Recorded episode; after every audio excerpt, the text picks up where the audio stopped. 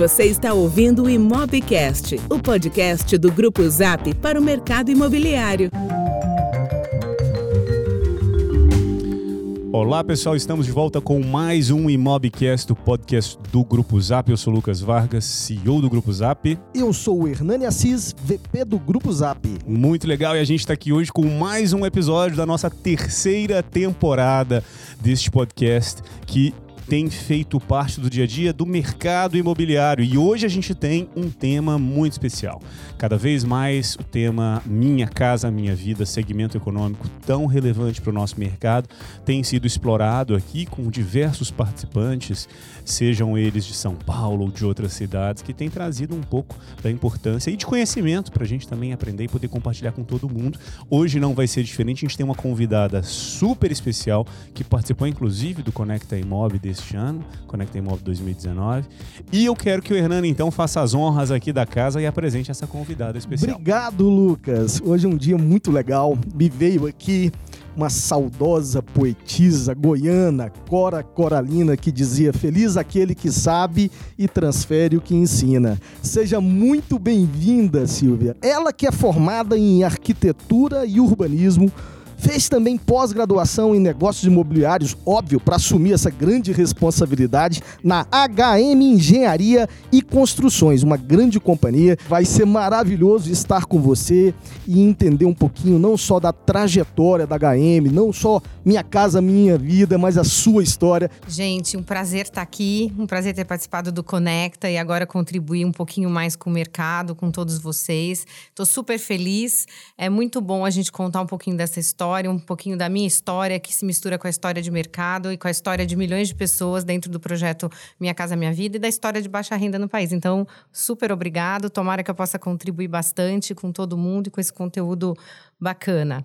Bom, vamos lá contar um pouquinho dessa história, né? Essa história começou em 1976. Eu brinco que a HM é minha irmã mais velha.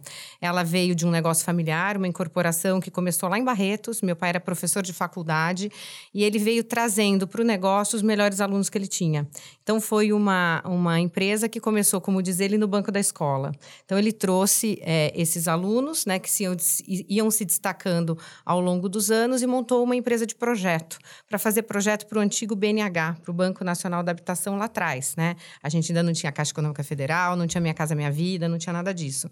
E aí, esses projetos, ele fazia um pacote de projetos, apresentava para o banco, o banco licitava esses projetos junto com as companhias de habitação, e aí que começou todo esse programa de interesse social no Brasil lá atrás.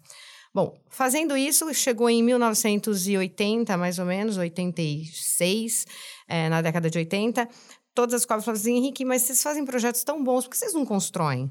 E aí foi quando ele trouxe mais um outro aluno dele da faculdade para montar a célula de construção. E aí começamos a fazer o processo todo dentro de casa, das, da prospecção do terreno, toda a parte de projetos, técnicos, arquitetura, a gente fazia tudo dentro de casa e terminava com o pacote de obras, né? Isso ainda estava é, é, migrando o BNH para a Caixa Econômica Federal em 86 e aí, quando surgiu a Caixa Econômica Federal, a gente começou a fazer os associativos. E aí, é, começamos nesse programa junto com a Caixa. E em 2007, mais ou menos, 2007, uh, a Camargo compra a HM naquele boom dos IPOs, né? Ela saiu com a Camargo Corrêa Desenvolvimento Imobiliário para fazer é, o IPO e prometeu nesse IPO que ela teria uma empresa de baixa renda para fazer frente aos novos desafios que teria aí esse crescimento muito grande na parte de Minha Casa Minha Vida, que ainda não era Minha Casa Minha Vida, né? Que era, tinha, já, já, se, já se aventava de um programa que iria incentivar né? para suprir todo o déficit. E aí a gente estava procurando uma empresa para capitalizar a HM, né? Porque todos os nossos terrenos ainda estavam na base do fio do bigode, eram opções, né, que foram feitas de amizades de anos e de relacionamento de anos que meu pai tinha com todas essas pessoas. Só que o mercado estava aquecido, né? Uhum. Então ele falava, Henrique, não dá mais para ficar segurando a 40 reais o metro quadrado o seu terreno, sendo que tem um cara que está me oferecendo 200, tem que né? realizar, né? Financiar a gente tem né? que realizar. Só que naquela época a HM não tinha, é, não, não tinha como é, capitalizar e, e comprar todos esses terrenos. Era uma empresa familiar, né, pequena, média. E foi aí que a gente foi no mercado buscar um investidor para comprar esse land bank, que já estava todo desenvolvido e performado, estava prestes a lançar, só que a gente tinha que comprar esses terrenos. Foi aí que a gente encontrou a CCDI, que também estava buscando uma empresa é, para fazer frente ao desafio de Minha Casa Minha Vida. E aí a gente juntou, o, né? Virou um Isso casamento. Foi 2000 e 2007. E não precisou fazer o IPO, né, da não, própria HM. Não, não. A, a CCDI já tinha feito, né? Então a gente entrou societariamente junto com a, a Camargo Correia Desenvolvimento Imobiliário. E aí a gente começou essa parceria. Eles Foi um tinham uma. investimento inicial, Foi, primário? inve- foi, foi um investimento inicial. Eles compraram 51% da companhia, né? A gente ainda, a família ainda ficou acionista dos outros 49%. E eles tinham uma, uma opção de cinco anos realizar o investimento e a compra total da companhia. Bom, nos próximos anos, né, 2009, lançou Minha Casa Minha Vida, foi um boom para a HM, um, a primeira grande eh, onda de crescimento, e eles falaram: não, vamos comprar tudo porque o negócio é bom. E aí realizaram. Nós, enquanto familiares, ficamos né, eh, como executivos do grupo e deu tão certo a parceria que a gente continua executivos até hoje. Né? Legal. Meu pai era presidente, eu comecei como gerente de incorporação na companhia e hoje eu divido a, a co-presidência com o Mauro Bastazin, que é o executivo que também veio da Camargo na época. Legal. Conta pra gente como que foi essa evolução em termos de perfil de atuação da HM. Desde o início o perfil era econômico ou teve um momento que a HM falou, não, agora a gente vai explorar mais esse subsegmento? Não, Lucas, a gente sempre foi econômico. A gente nasceu, né? Desde lá de trás, a gente nasceu com a pasta de projetos, né? Fomentando isso junto às companhias habitacionais e junto ao BNH. A gente nasceu para baixa renda e o DNA da HM é baixa renda, Muito né? legal. E Barretos foi a cidade inicial, mas como que foi essa evolução hoje, atuação no estado de São Paulo? Barretos, meu pai fez faculdade em Barretos, se casou em Barretos e ficou em Barretos, né? Então a sede da empresa é Barretos. É, com, com o tempo, o nosso maior land bank estava concentrado na região metropolitana de Campinas e as idas e vindas, né, a Barretos de Campinas são 350 quilômetros, não é um pulinho, né?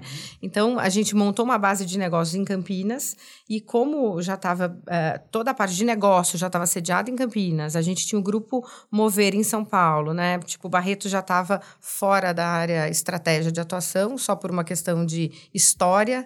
Continuamos com a parte de back-office lá, mas a, ano passado a gente migrou 100% tanto da sede, né, quanto de toda a operação para Campinas. Então hoje a gente não tem mais nada a não ser a saudade de Barreto. A atuação continua restrita ao estado de São Paulo ou você já foi Por enquanto, digamos, sim. dentro do Brasil? Não, por enquanto sim. A gente tem uma atuação forte no estado de São Paulo. É, a gente, agora, para o próximo ano, a gente já está colocando o pezinho em outros estados, né? mas bem devagar, bem sustentável. A gente é, acredita nessa sustentabilidade do negócio, num passo de cada vez. A gente preza muito pela qualidade do nosso atendimento, da experiência do nosso cliente, do nosso produto. Então, a gente não, não quer perder a mão. Né? Tá Acho que esse é o diferencial da HM. Tá. E aí, por isso, a gente dá um passinho de cada vez. Eu queria explorar, continuar nesse tema da pergunta inicial, porque assim, eu chego, quando eu vejo histórias, isso não é apenas um, um case e uma historinha que você está contando, é um legado que nasceu lá em 1976 e que vocês estão dando continuidade rumo à perpetuidade. E eu fico imaginando ah, como deve ter sido feito essa sucessão, essa transição, não só de uma gestão caseira, familiar, assim como a maioria, né, Lucas, dos incorporadores do Brasil, mas também depois que veio aí um grande grupo, a Camargo Correia, implementando governanças corporativas, compliance, enfim, eles são listados, tem todo um, um- um roteiro e uma forma de operar distinta. Mas o que mais me chama a atenção é que você, a menina dos filhos, resolveu assumir essa responsabilidade. E como hoje, eu tenho certeza que na nossa audiência tem filhos e filhas de incorporadores pensando na sucessão, a gente adoraria ouvir com mais detalhe como foi isso, por que que você foi escolhida, foi você que quis assumir essa responsabilidade. Quando foi que você chegou na HM? Vamos começar por ali. Quando eu escolhi fazer arquitetura, meu pai achava uma bobagem imensa, né? Ele é engenheiro civil, falava assim: arquitetura não serve para nada. Você não pode assinar nada acima de oito andares. Andares. Você não pode fazer um viaduto, uma ponte. Para que, que você vai fazer arquitetura? A arquitetura é só para fazer coisa bonitinha. Eu falei, pai, mas eu detesto matemática, odeio física, acho que não tem nada a ver comigo. E outra, eu estou fazendo arquitetura não para cuidar do seu negócio, eu estou fazendo para fazer cenografia. Eu gosto de usos, costumes, história da arquitetura e da arte. E eu fiz arquitetura para isso. Eu fiz para trabalhar no cinema, com produção cinematográfica, para fazer é, parque temático. Eu não fiz para cuidar do negócio do meu pai. Que maravilha. E fui fazer, né? Ele falou assim: bom, se você acha que isso vai valer a pena na sua vida, faça. Só que pensa que isso você tem que se manter, você tem que se autossustentar com essa profissão, porque o maior legado que eu posso deixar para os meus filhos é um diploma, assim como o meu pai me deixou. Então, se você acha que você vai ser feliz assim e você vai se manter assim, seja feliz. No entanto, eu acho que para cuidar do nosso negócio, eu acho que você deveria fazer engenharia civil. Bom, Fui fazer arquitetura, óbvio, porque engenharia civil não tinha nada a ver comigo. E fui. Enquanto isso, ele estava na construtora, eu muito nova. Tinha, meu irmão mais velho fez publicidade, nada a ver com o ramo. Né? Eu tenho uma irmã bem mais nova do que eu, que foi fazer depois engenharia civil e administração e que não trabalha e nunca trabalhou com ele. Então, assim, a profissão não era um ponto de conexão para o negócio. E aí fui trabalhar. Chegou no meu último ano de faculdade, eu fiz italiano toda a, a, a, a época da faculdade, já, já sabia. Bianco. Já sabia qual curso Sim, que eu tinha que fazer de História da Arte na Itália, já tinha todo o meu planejamento de vida traçado, minha passagem comprada, arrumei um trabalho na Itália, que eram quatro meses na Itália, o restante do tempo no Brasil, estava tudo perfeito. Falei, pai, estou indo para a Itália. Ele, como assim indo para a Itália? Não tem cabimento você ir para Itália. Esse negócio é seu. Você não fez a arquitetura, então eu estou pagando agora uma fortuna de escritório de arquitetura, que eu não sabia que isso era tão caro. Então, pelo menos, eu tenho que economizar isso, né? Então, você volta para trabalhar aqui. Eu falei, não, eu estou indo para Itália de passagem comprada. Bom, aí o, a chantagem emocional pegou mais forte, né? A gente é, falou, nossa, meu pai começou tão de baixo, né? Tipo, batalhou tanto para ter tudo isso que ele tem. Como é que eu posso hoje falar para ele, não, eu não vou cuidar do seu negócio, não vou te dar as costas, né? Bom, o chamado interno. Seu pai é taurino? Porque não, eu, meu pai é leonino. Eu sou dramático e sou taurino. Mas a minha mãe é taurina, então você imagina, né? Aí eu ainda muito menina, fiquei com aquilo pesando, né? Falei, eu acho que se eu, acho que eu fosse jovem no mundo de hoje, eu não teria esse apego e esse, né, é, apego emocional. Falei, não, mas é verdade, eu não posso deixar. E voltei. E aí, quando eu voltei, é, eu sempre é, fui muito motivada a desafio. Só que você imagina, eu voltei, nunca morei em, em Barretos, eu saí de casa com 15 anos para estudar fora. Porque eu achava que Barretos era pequeno para mim, eu queria aprender coisas que Barretos não tinha. Vim estudar em São Paulo. E aí fiquei em São Paulo, trabalhei aqui e antes de buscar meu sonho, vou, volto para casa. Imagina eu chegar depois de anos dentro de uma empresa familiar, que todo mundo olha assim, o que, que ela está fazendo aqui, né? E aí eu fui assim, não pode dizer mal recebida, mas não fui assim recebida com aquelas honras, né? Porque o que, que a filha do dono, depois de anos fora da cidade, faria dentro da empresa? Praticamente 10 anos depois. Exatamente. Então, assim, eu muito curiosa, queria saber de tudo Uma como funcionava, né? Para poder saber, e aí, como que funciona isso, como que funciona... Bom, e todas as portas fechando na minha cara, né? Zero de onboarding, né? Zero, zero, zero. E aí, o que, que eu falei? Gente, se eu não consigo isso por bem, né? E assim, amigavelmente, eu vou ter que buscar conhecimento. E aí foi quando eu resolvi fazer um MBA em direção de empresas aqui em São Paulo. O último módulo era Penn State. Falei, vou porque eu preciso aprender isso de outra forma. Arquiteto não vai saber administrar a empresa se não for estudando ou com conhecimento, né? E fui estudar, fazia meu trabalho lá, voltava, e na época a gente estava começando essa questão de qualidade total dos processos, de ISO. Falei, isso é uma coisa bacana para eu implantar, porque vai ser uma maneira de eu entender o processo da empresa, Com sem eu todas ter que as fi- áreas. com todas as áreas, sem eu ter que ficar perguntando e sem ser a filha do dono xeretando tudo, né? Verdade. Então foi aí que eu comecei a implantar isso dentro da companhia. coisas? Exatamente. Entendi. E aí a Game foi uma das primeiras construtoras a ter certificação total em todos os processos. Facilitava muito, porque todo o processo era feito dentro de casa, né, da prospecção até a incorporação imobiliária. Outra coisa que depois da, da, da, do sistema de qualidade foi a incorporação. Meu pai não fazia incorporação ainda.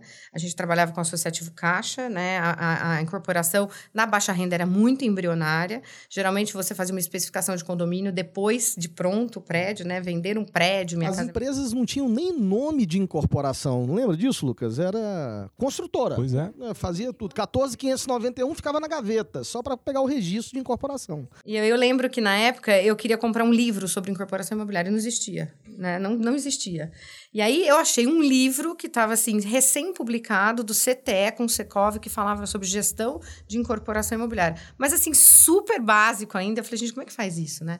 E aí eu falei, vamos fazer. Comecei a estudar uh, e fizemos a primeira incorporação imobiliária em 2000 e...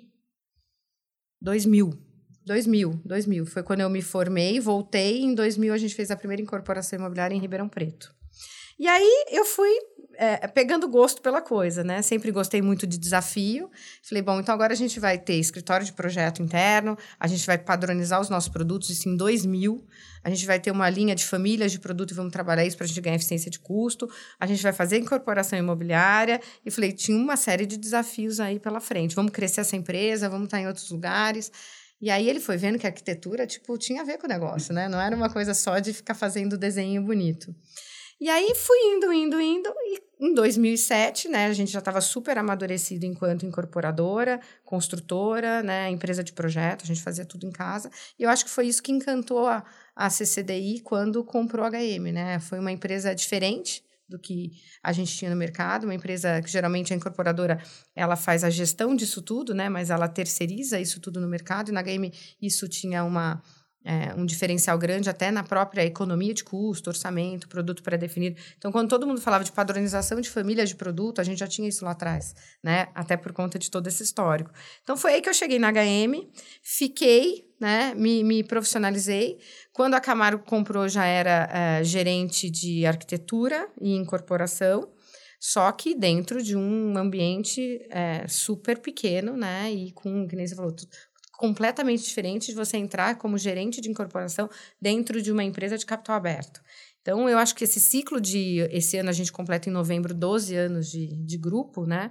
Eu acho que foi um ciclo, para mim, super profissionalizante, de crescimento profissional, é, de resiliência, né? Porque eu acho que ser do, filha do dono de uma empresa que é comprada por uma empresa super profissional, de capital aberto, isso não soa bem, né? As pessoas te olham a princípio como, ai meu Deus, olha a herança que eu recebi, né?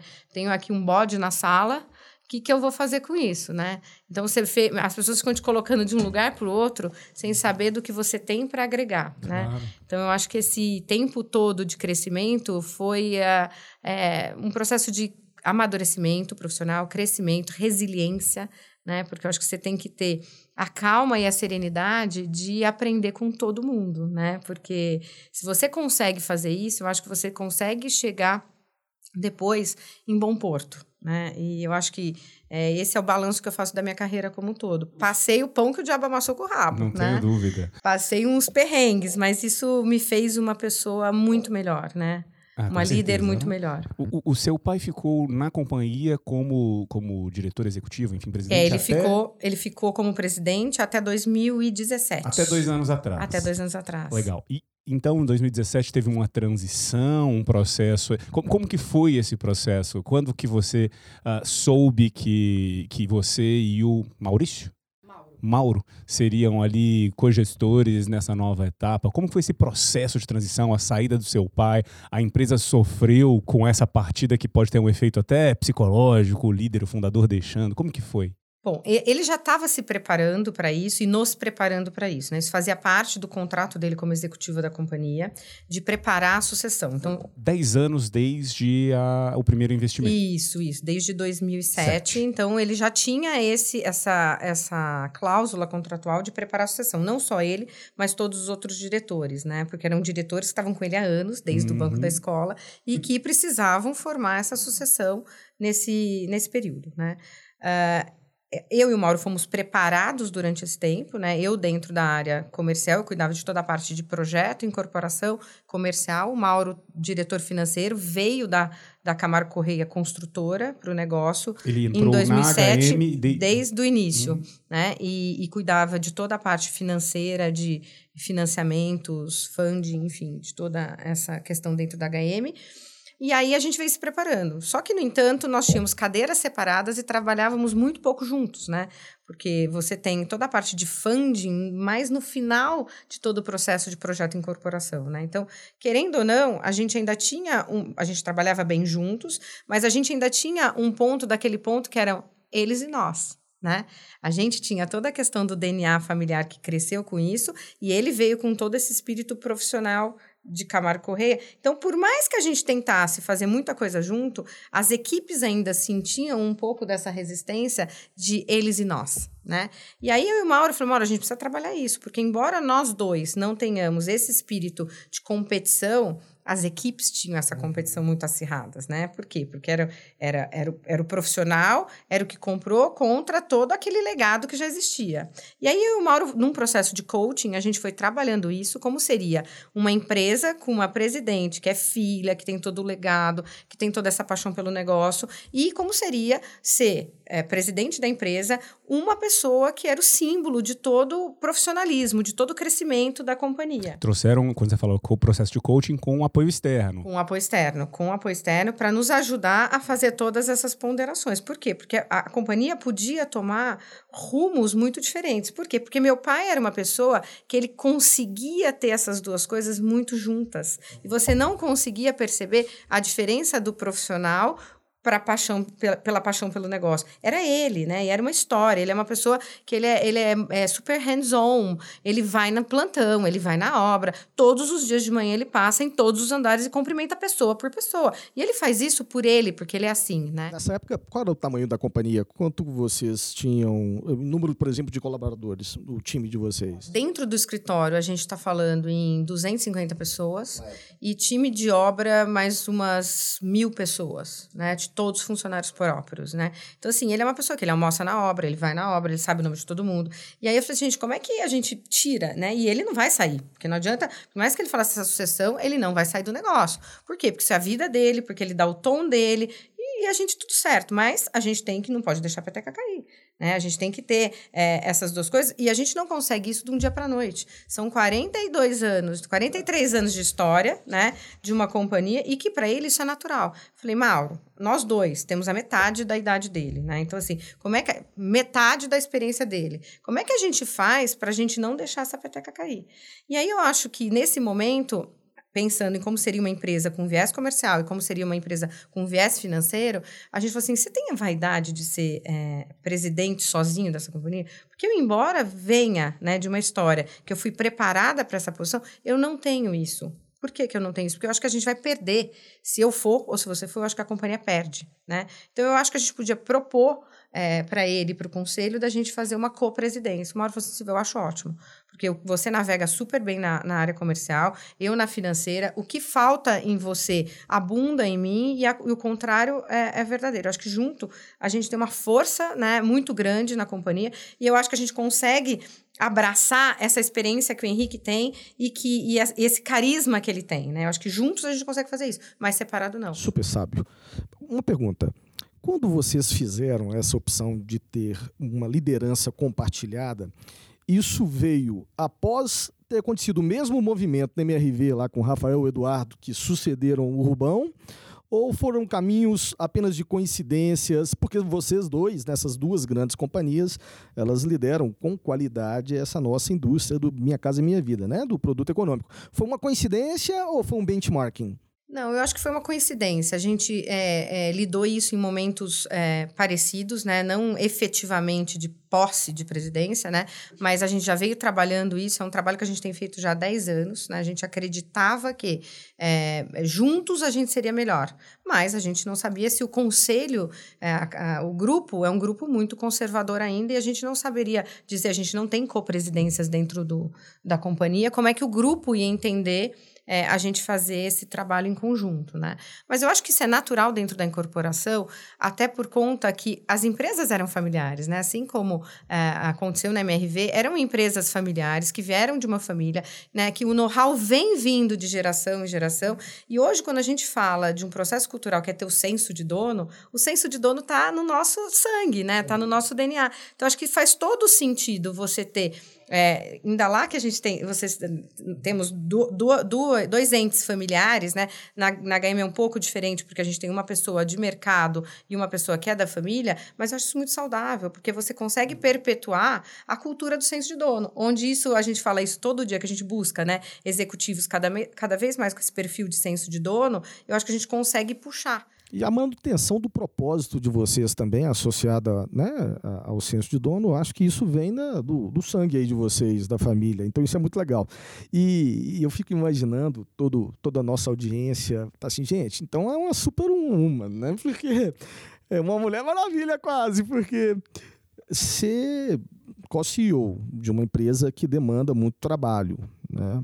É, ao mesmo tempo ser esposa, e ser mãe, como é que é a gestão de tempo? Acho que ela pode dar uma palestra no que vem no Conecta Imóvel sobre gestão do tempo, né, Lucas? Não, é, é, é puxado. Dá para fazer tudo bem? Dá, dá, mas eu acho que você tem que ter algumas escolhas. Eu acho que algumas mulheres vão me matar, mas eu preferi ter um único filho exatamente por isso, porque eu sou perfeccionista, eu sou movida a desafio, né? E aí, quando a gente fala que a gente tem que dar conta de tudo, a gente brinca na HM que a gente tem três turnos, né? Então, de manhã eu tô na empresa, à tarde eu tô fora da empresa e à noite eu busco meu filho na escola, eu faço lição, eu faço jantar, eu dou banho, é, eu ponho para dormir. Então, assim, é uma escolha de vida, né? Eu preferi ser mãe mãe, mãe, mãe mesmo, né? Mãe que dá banho, mãe que faz lição, mãe que, que educa, mãe que não terceiriza isso por conta que tem mais de outros filhos, não critico, queria ter dez. Mas eu preferi seguir uma carreira e ser mãe. Então, para eu conseguir sê-la com essência nas duas coisas que eu me propus a fazer, eu tenho um filho, que hoje tá com. vai fazer oito anos, né? Um marido que super me apoia e super me ajuda, né? Trabalha também no, no, mercado imobiliário, então sabe como ganhador de né, plantão de vendas final de semana, lançamentos malucos, sabe como é que funciona e super me apoia, me ajuda em tudo, me dá um, um super é, uma super estrutura para poder trabalhar tranquila e todos os desafios que a gente tem, né? Num mercado super masculino, né? Onde você tem que se impor, porque... Teve muito preconceito? Muito, muito, muito. A gente, é, é, até hoje, a gente vai em reuniões de setor que você tem que conviver com aquela piada machista, que a pessoa esquece que você está lá. Pensa, esquecer que você está lá. Desculpa, Silvia, eu esqueci que você estava aqui. Pensa, você seria esquecida que você está numa sala. Então, assim, você tem que muitas vezes vezes impor o tom de voz, às vezes você tem que ser mais enfática em determinados assuntos. Por quê? Porque pela suavidade, pela natureza feminina, você não consegue colocar isso de uma maneira mais é, tranquila, vamos é, dizer tem, assim. Tem né? um ditado que diz que transmitir confiança é mais importante que ser competente, e, e tem alguns estudos que falam que um dos grandes fatores que estão como barreira para a evolução da carreira das mulheres é o fato de que essa transmissão de confiança por, por, transmitir mais tranquilidade, meiguice, etc., ela fica diminuída. E por mais que normalmente os investimentos sejam feitos em capacitação, em que você comentou aqui, vou, vou, vou buscar o conhecimento, isso muitas vezes acaba não sendo necessário. E aí impor o tom de voz, essa questão de ter uma presença física e ser mais imponente, ser mais assertiva, acaba sendo ferramentas para te ajudar a transpor alguns desses desafios. E que deu certo, né? É, eu, eu, tenho uma, eu tenho uma coisa que eu carrego comigo que meu pai me ensinou desde muito pequena. Ele sempre falou assim: minha filha, a única arma que combate o poder de uma caneta é o conhecimento. Então você se especialize e conheça de tudo um pouco. Não sente numa mesa sem saber o que você está falando e sem saber contra-argumentar a pessoa que está sentada à sua frente. Então, isso para mim sempre foi uma, uma questão, um preparo, exatamente. Foi o que me dava tranquilidade para eu estar aonde fosse, né? Pensa que eu comecei é, lá atrás sendo estagiária de uma obra, né? E, e eu tinha que mandar um caminhão de concreto embora ou não. O primeiro caminhão de concreto que eu mandei fazendo um teste de slam, porque o concreto estava mole, o mestre de obra quase me jogou da laje, né? E aí você tem que ir se preparando, você tem que ir se credenciando para estar tá em todos os lugares da melhor maneira possível e para que as pessoas escutem o que você tem para falar de uma maneira técnica, de uma maneira empoderada, mas não empoderada no sentido mais é, femini de feminismo da palavra, né? Vocês sofreram na crise? Precedeu esse momento econômico de crescimento, de volta atual? Ou Minha Casa Minha Vida, HM, passou lisa nesse período? Estou perguntando assim, em algum momento teve vontade, se é que houve impacto da crise desistir? Não, eu acho que a crise pegou bastante o mercado econômico, né? A gente tinha um problema de funding sério, né? Pensa que se acordou com poupança e dormiu sem poupança, né? Então era uma coisa super é, difícil no mercado. Mas a HM, ela sempre atuou muito forte em baixa renda e interesse social. Então a gente nunca. Se a gente saía um pouquinho fora de um produto mais econômico, era por nicho de mercado ou por valorização do ativo. Eu tinha um terreno que eu comprei em determinada época, eu produzi todos os projetos, então ele valorizou de uma maneira é, mais rápida do que esperado. Então, eu teria que lançar um produto é, um pouco mais econômico, porque ele já estava dentro do land bank. Mas a gente sempre trabalhou isso muito com nicho, né? O, o DNA da companhia sempre foi a base da pirâmide. Então, assim, a, acho que o grande desafio da, da HM é chegar o mais perto possível da base da pirâmide, onde está o maior déficit, né? Não adianta a gente falar, ah, eu tenho déficit, eu tenho né, 5 milhões e meio de déficit no país, mas aonde que está esse déficit? 3 milhões só em São Paulo. Então, e, né, e como, como aonde está? Gente, ele não está no econômico, ele não está na alta renda, ele está na base da pirâmide, né? Queríamos ter condição de ter um produto né, racionalizado de custo e cada vez mais com uma incidência menor de tributação para a gente chegar cada vez na base da pirâmide. E né? nesse ponto que você está falando, então queria explorar um pouco como você vê a importância do programa Minha Casa Minha Vida justamente para atuar neste segmento específico. A gente costuma dizer, né, não só HM, mas eu acho que o setor, é, o programa Minha Casa Minha Vida foi um divisor de águas. Né? É, a gente atua em interesse social há 43 anos, né? E não existia Minha Casa Minha Vida. Então, qual é a diferença? Ah, não existia baixa renda, não existia projetos, não existia financiamento? Existia, dentro do programa associativo do banco.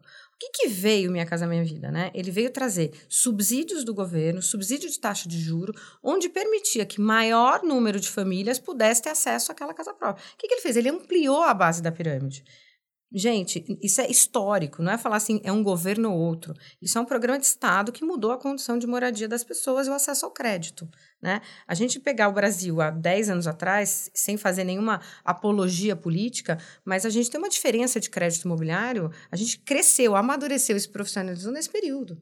Né? Então, é, eu acredito que é uma, uma ida sem volta. Né? Acho que a gente está passando por ajustes, né? acho que o nosso país em si está passando por ajustes. Demoramos para fazer esses ajustes no passado, só que a gente chegou no momento que a gente precisa fazer esses ajustes, seja para atrair investimento externo, seja para consolidar toda a questão do crédito imobiliário, do acesso a essas famílias, geração de emprego e tudo isso, porque sem emprego a gente não consegue gerar renda, a gente não consegue gerar crédito. Isso está muito alinhado a investimentos externos e internos dentro do setor. Então, acho que a gente está no momento de arrumar casa, né? Eu acho que a equipe econômica que está lá está pensando nisso, né? Vamos focar em arrumar casa, vamos passar confiança para o nosso investidor externo, vamos passar confiança para o nosso investidor interno, né? Por quê? Porque o brasileiro sabe navegar nessa, nessa, nesse ciclo, né? Eu acho que essa confiança maior é para o investimento externo. Imagina um cara colocar dinheiro aqui que ele não sabe nem qual alíquota ele vai ser tributado, ele não sabe o que, que ele vai fazer. Se hoje o negócio está em pé, amanhã não está. Hoje tem uma medida, amanhã não tem mais. O brasileiro sabe navegar dessa uhum. maneira, né? Então, eu acho que fazendo essa lição de casa, né? Passando essa reforma que é super importante, encaminhando outras reformas que são tão importantes. Vai fazer isso do dia para o outro? Não vai. Né? Então, como é que a gente vai pensar em desenhar um novo programa, sendo que a gente tem que passar essa mensagem de confiança e de credibilidade? Se a gente não fizer isso, você não emplaca um novo programa uh, diferente, com maiores investimentos, se não tiver essa, todo esse cenário, né? vamos colocar, político-econômico por trás. Então, as perspectivas, como você está colocando aqui, são muito positivas. As perspectivas são positivas e, e, e sem isso, uh, o mercado, especialmente as empresas que trabalham com baixa renda, uh, nesse segmento supereconômico barra baixa renda, não estariam fazendo os investimentos. A gente sabe que o mercado imobiliário é um mercado de ciclo muito longo, né? Então, uh, se a gente não tem perspectivas positivas, tudo começa a ser congelado a partir de agora. Pelo que você está me dizendo, as pers perspectivas são então positivas. Vocês têm isso já refletido nos planejamentos que vocês fazem para 2020, 2021, 2022? Se você puder falar um pouquinho desse ponto de vista particular da HM? Sim, Lucas, eu acho que a gente a perspectiva é positiva. Eu acho que a gente nunca teve uma taxa de juro tão baixa. A gente tem uma confiança. A gente acredita que as reformas precisam ser feitas e elas serão, porque senão o Brasil vai quebrar. Não, nós chegamos num ponto que não dá para retroceder. E não dá para caminhar sem a gente fazer o que precisa ser feito, né? Então, eu acredito que as reformas serão votadas, que a gente vai entrar num, num próximo ciclo de aumento de renda, de colocar a casa em ordem, investimento, trabalho, e tudo isso para o Minha Casa Minha Vida ou para qualquer nome que esse programa é, possa ter, vamos colocar para a política habitacional do país, eu acho que é fundamental. Né? Se você gera renda, é investimento na veia do Fundo de Garantia que financia tudo isso. Né? Então, ano que vem, o, o orçamento do Fundo de Garantia está muito parecido com o desse ano, um pouquinho mais. Então, quer dizer, isso já sinaliza né, um, um pelo menos uma melhora, porque se a gente estivesse é, partindo para um, um cenário de caos ou para um cenário de desaceleração, a gente não teria o mesmo volume volume, né? Acredito que vai até aumentar por conta de todos esses investimentos. Então, para o planejamento de longo prazo da HM, né, a gente trabalha sempre um planejamento de que a gente chama de curto para o próximo ano e para médio para os próximos quatro, né? Então a gente fecha um planejamento total de cinco. É, a gente está bem animado, a gente está é, tá investindo, a gente está comprando terreno, que é a matéria-prima de todo esse desenvolvimento. Como você disse, é um ciclo longo. Às vezes você compra um empreendimento que vai demorar cinco, seis anos para você ter a primeira incorporação, são grandes áreas, né? Algumas construtoras trabalham com áreas menores, né? Em cidades metropolitanas como São Paulo, a gente ainda não está. Estamos entrando né, é, em São Paulo, mas a gente está fazendo investimento nesse sentido porque a gente acredita no país, a gente acredita na nossa demanda, né? Que ela é latente, resiliente. Essas famílias elas têm que morar. Né? E hoje a gente tem uma estimativa, vocês têm esse número aqui dentro, que hoje pagar aluguel para essa família, que gasta em média de 700 a mil reais um aluguel, contra 600 a 800 de parcela. Então, quer dizer, por mais que esse público tenha mudado, né, e por mais que a gente tenha jovens com um mindset diferente, as pessoas vão continuar precisando morar. E aí o aluguel versus a casa própria nesse segmento de baixa renda, eu ainda acho que é muito atrativo e por isso a gente acredita nessa, nesse crescimento. Legal. Se você puder compartilhar um pouquinho dos números da HM em termos de. A gente vê algumas, algumas em algumas reportagens, né? Expectativas de, de, de lançamentos já na casa de bilhão. Se você puder compartilhar um pouco é isso mesmo? Tem algum ajuste nos últimos meses, para 2020, para 2021, em termos de lançamentos barra vendas? A gente fez esse plano quando eu e o Mauro a gente assumiu a companhia, né? A gente tinha um plano de crescimento, né? E esse plano de crescimento ele estava ancorado em alguns pilares, né? Pessoas, inovação, é, mercado, enfim, é, método construtivo, produtividade. E aí, uma das, uh, das nossas metas era chegar até o final de 2020, 2022, com um bi de lançamento. Né? Então, nós saímos, pegamos a empresa com 350, ano passado nós dobramos, lançamos 750 milhões, e esse ano a gente está chegando na casa mais ou menos de 850. Né? A gente acredita que esse plano é sustentável, que a gente consiga, é, com todas as nossas novas aquisições e com todo o nosso land bank, que, que já estava sendo preparado dentro de casa, que a gente consiga chegar nesse patamar é, com sustentabilidade, sem loucura, sem é, precipitação, e para chegar mais ou menos 2021 na casa de um bi de lançamento, mais ou menos, com vendas mais ou menos de 6 mil a 6.500 unidades. Legal, legal. Isso ainda no estado de São Paulo, já considerando alguma expansão? A gente já está com um pezinho aí para prospectando para fora do estado, no entorno de Borda, nada muito além das, dos nossos das limites, fronteiras. das nossas fronteiras, mas a gente já está testando aí um pouquinho, fazendo um laboratório. Silvia, você comentou um pouco sobre esse viés das necessidades básicas, dentre elas a locação para quem não tem acesso à habitação popular. E a gente é, tem acompanhado, Lucas e eu, nessas conversas, essas viagens que a gente faz, que fora aquele mundo de uma incorporadora mineira, existem outras pensando em entrar também com investimentos para construção e locação baseado em alguns movimentos do próprio governo em oferecer programas específicos para locação. Como é que a HM tem enxergado isso? Como você tem enxergado? E se existe de fato aderência, inclusive para vocês aderirem a um programa social com locação. Então, essa questão da locação dentro do programa habitacional de governo ainda está muito focada para a faixa 1, né? A antiga faixa sem demanda de mercado, onde o governo é, oferece a moradia completamente subsidiada. Então, quando a gente fala do aluguel social ou da locação de longo prazo nesse setor, dentro do governo ela ainda está bem amarrada e bem fechada na questão do faixa 1. Então, o faixa 1 não existiria mais, como está né, tá muito é, pontual por conta de é, algumas comunidades de área de risco, né? E ele passaria a ter um, um uma nova formatação que seria a locação, né?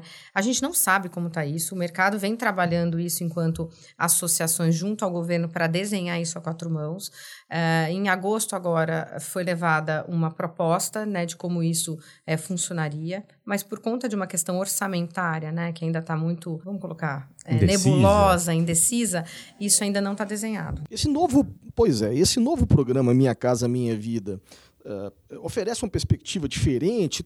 É, é, digamos, o governo ele está ajudando a prosperar e melhorar o programa do ponto de vista do incorporador.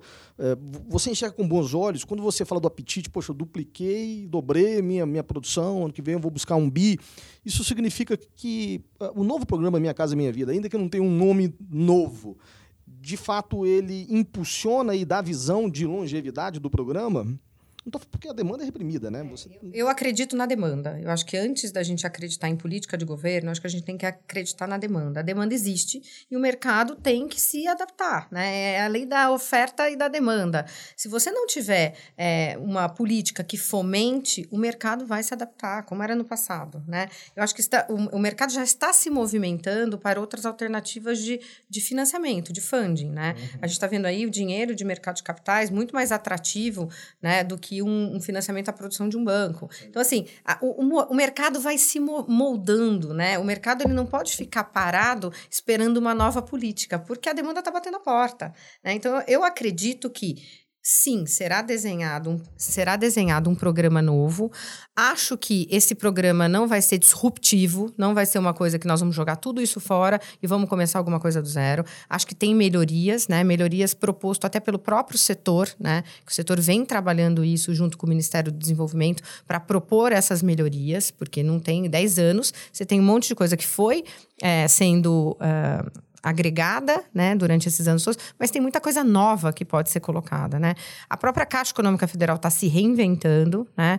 Então eu acho assim, tem muita coisa bacana por vir, mas a gente tem que perceber que mercado é mercado. Né? O mercado não vai ficar esperando o programa ser desenhado. Se não tiver programa, o mercado vai dar o seu jeito de propor novas moradias né? e de uma maneira acessível. É assim, né? Quando a gente tem essa escassez, surgem novas ideias, surgem, surge o novo. Você está comentando da Caixa propondo algo novo, o governo se reinventando, as incorporadoras, as várias entidades do setor. Então a gente, a gente sabe que a gente vai criar um novo caminho. E explorando um pouco desse ponto de inovação, se você puder compartilhar como que a HM vê uh, o papel dela e das outras grandes empresas do setor em, em, em, estimular a inovação, as novas empresas, as novas iniciativas. A gente sabe que a HM, como, como, como, uh, como grande empresa, a gente já tem até algumas, uh, uh, alguma informação a respeito desses programas. Queria que você compartilhasse um pouco, então, dessa, do, do ponto de vista da HM e o que, que a HM tem feito ao redor disso. Eu acho que o ponto número um de inovação da HM é uma palavra super forte, que chama colaboração. Eu acho que não adianta a gente ter o melhor software na melhor startup ou ter o melhor programa, enfim, as melhores ideias, os melhores jovens, os melhores talentos, se a gente não tiver uma coisa muito é, assim, clara para as companhias que é a colaboração. Acabou esse mercado de um querer matar outro porque é concorrente ou guerra de preço, não. Se a gente não for colaborativo, a gente não vai ser inovador. Né? Eu acho, eu acredito que é, quando a gente dá a mão para o setor e dá para pensar, porque a gente chegou num ponto que não tem, a gente não tem mais receita pronta e não tem mais como fazer mais do mesmo. Se a gente não fazer isso junto e criar um mercado que possibilite essa inovação, a gente não vai conseguir fazer nada diferente. Eu acho que a gente vai continuar fazendo mais do mesmo. Então, assim, eu acho que a coisa mais inovadora que as companhias podem ter, tipo, de largada, é serem colaborativas, é serem abertas, é compartilhar práticas, né?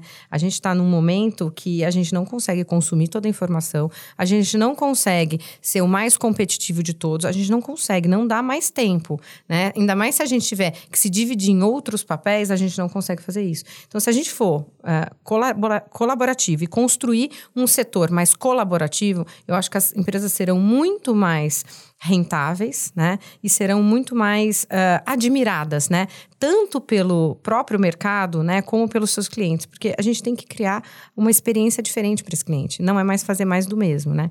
Então, HM, nesse sentido, eu acho que o grande ponto né, que a gente tem é abrir a nossa casa né? A gente ficou fechado muito tempo. A gente tinha uma receita de bolo de muito sucesso, né? E eu acho que isso deixou a gente fechado. A gente, a HM sempre foi muito low profile. A gente nunca fez propaganda, a gente nunca saiu. Gente, não. E a gente descobriu que a gente tem muita, muita coisa bacana para ensinar né? A gente tem muita coisa bacana para aprender. Então a gente a primeira coisa que a gente fez foi abrir a porta da nossa casa, né? Então, eu acho que abrindo a porta da nossa casa a gente consegue estar em projetos importantes que a gente vai mudar a sociedade, que a gente vai mudar a maneira de morar e fazer isso com colaboração, né? Eu acho que o maior uh, uh, ponto disso é eu e o Mauro, a gente dividir uma copresidência e a gente tem uma diretoria compartilhada também, colaborativa, né? Eu tenho uh, um board de diretores que tomam decisões conosco em conjunto, né? Não tem ah, o diretor de obras toma a decisão da obra. Ou de, não, a gente tem que ter um viés alinhado para saber se o ponto de vista é o mesmo para todos. E aí, com isso, sim, a gente tem inúmeros projetos de inovação dentro da companhia, né? Vendas online, cada vez mais distante do ponto de venda, a experiência do cliente. Contratamos uma empresa agora para fazer um super trabalho com a gente de experiência uh, uh, do cliente. Descobrimos inúmeras coisas que para a gente era super valor agregado e para o cliente ele não tinha valor nenhum. Enfim, e aí você vai é, é, é, propagando esse ciclo de inovação. Mas se você não, não mudar esse mindset original, que é tipo, nós não somos mais concorrentes, né? nós fazemos um trabalho colaborativo, a gente não vai conseguir chegar na ponta da inovação. Nunca. Legal. E vocês, tem um, vocês participam de um programa, não é? A gente está fazendo parte de um programa, a convite da Intercement, né? Que é uma empresa também do Portfólio Mover, né? A gente foi convidado. Chama House Impact. House Impact. É, que é um programa de aceleração de startups focada para baixa renda. Então, nós estamos fazendo um projeto no parque, na comunidade do, do Parque Ibirapuera, aqui em São Paulo, onde nós temos várias uh, outras grandes empresas do mercado acelerando essas startups de mercado imobiliário focada para habitação, para que a gente consiga desenvolver produtos, é, é, produtos mais. É, produtos mais inovadores, né, que consigam ter soluções baratas, né, porque é uma comunidade de baixíssima renda, e que esse produto, com todo o apoio dessas, dessas empresas, né, aceleradas, as que, que estão acelerando essas, essas startups, e o dia a dia, né, do, do, da prática, né, profissional, de como implantar isso dentro de uma comunidade, a gente consiga, junto com eles, escalar esses, esses produtos, tanto para a indústria, né, das companhias, como para o próprio mercado imobiliário. Fora capital, o que, que vocês levam para o programa? É, é, know-how, know mentoria. Legal. Sim. Então vocês vão lá, participam, ajudam, ajudam os, os, os empreendedores, essas novas empresas que estão trazendo novas ideias. E dado esse canal que vocês acabam criando, eu não estou aqui falando sem conhecer, mas eu imagino que vocês também tenham até um incentivo interno de facilitar essa comunicação dessas novas empresas com as empresas que estão financiando e apoiando o projeto para ser um canal de distribuição, para ser um, um, celeiro ali de, de aplicação dessas novas ideias, de desenvolvimento em conjunto. Imagino, vocês aportam então esse know-how, não só o capital. É, como se a gente estivesse fazendo um grande MVP com 15 empresas, né? Então a gente está todas estão testando o seu produto dentro daquele ambiente, sendo acelerados e mentorados por empresas do setor, né? Que consiga, uh, da maneira mais rápida possível, ter soluções inovadoras, para um, um setor que é bem precário ainda dessas questões todas. Né? Bem, antes do Lucas finalizar esse encontro maravilhoso, esse episódio muito especial, Silvia, é, pensando na nossa audiência, aqueles que vêm da indústria de transação imobiliária, corretores e donos de imobiliários, inclusive clientes do Grupo Zap, o que esperar da HM para 2020? A gente escuta essa história de houses, essa história de um pré-atendimento, eliminando dentro do funil de vendas do corretor. Eu queria que você contasse um pouquinho para a gente qual é a visão de vocês e qual é o projeto. Bom, eu, eh, a gente super acredita na força de vendas, né? A HM nunca teve uma housing, porque não é o nosso, não é o nosso negócio, não é o nosso. Eu tenho que, eu tenho que preparar matéria-prima para pôr no mercado, né? Vender não é a nossa praia. Eu acho que a gente tem uma housing que tem agora fez um ano, né? Fizemos um ano. E por que, que nós criamos essa housing? Porque vender baixa renda não é uma coisa trivial, né? Você vende financiamento, você tem que ter um preparo, um treinamento, força de venda tem que estar muito mais atenta a uma série de detalhes, né? E esse, hoje esse cliente é um cliente super antenado, ele já chega no plantão de vendas quando chega com todas as informações, né? Então, assim, o corretor tem que estar cada vez mais à frente dessas informações e surpreender esse cliente. Então, eu acredito sim na força de venda, eu acho que, tipo, relacionamento é tudo, mas a gente tem que mudar a maneira como a gente trabalha e como que a gente consome treinamento e conteúdo, né?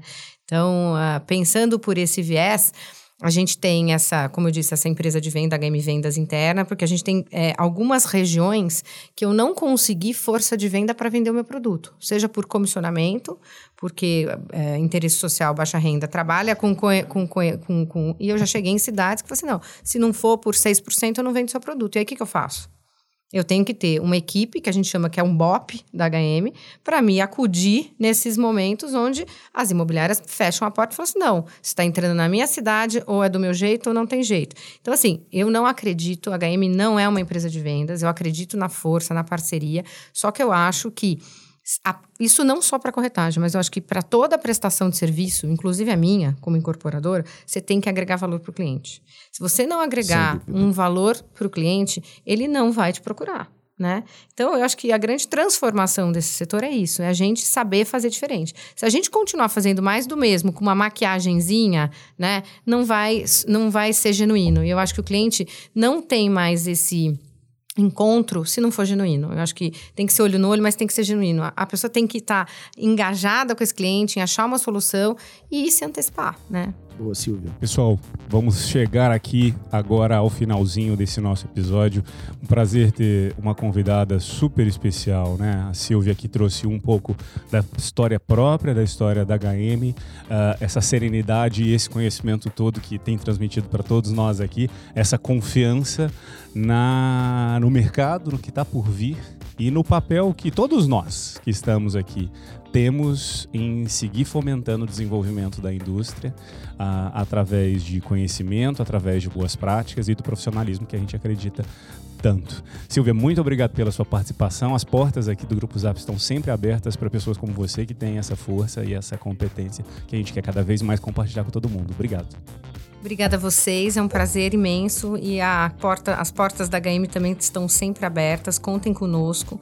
Tenho certeza que a gente vai partir para uma nova era, né? Colaborativa, de inovação, mas sempre assim, um tem que ajudar o outro. Se a gente não se ajudar, a gente não consegue ajudar o nosso cliente. Então, contem sempre conosco para fazer aí um mercado melhor, né? Obrigado, Silvia. Obrigado. Tchau, tchau.